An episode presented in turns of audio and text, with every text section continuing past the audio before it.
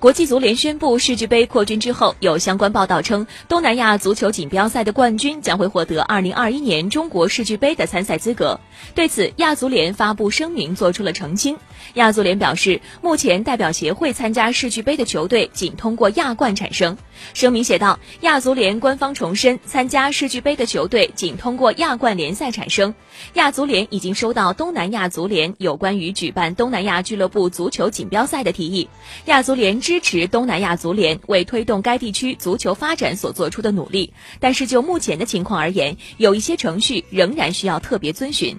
扩军后，世俱杯将包括八支欧洲球队、六支南美洲球队、亚洲、非洲、中北美以及加勒比地区各三支球队、大洋洲一支球队。关于中国队是否以东道主的身份参赛，目前国际足联尚没有给出具体的方案。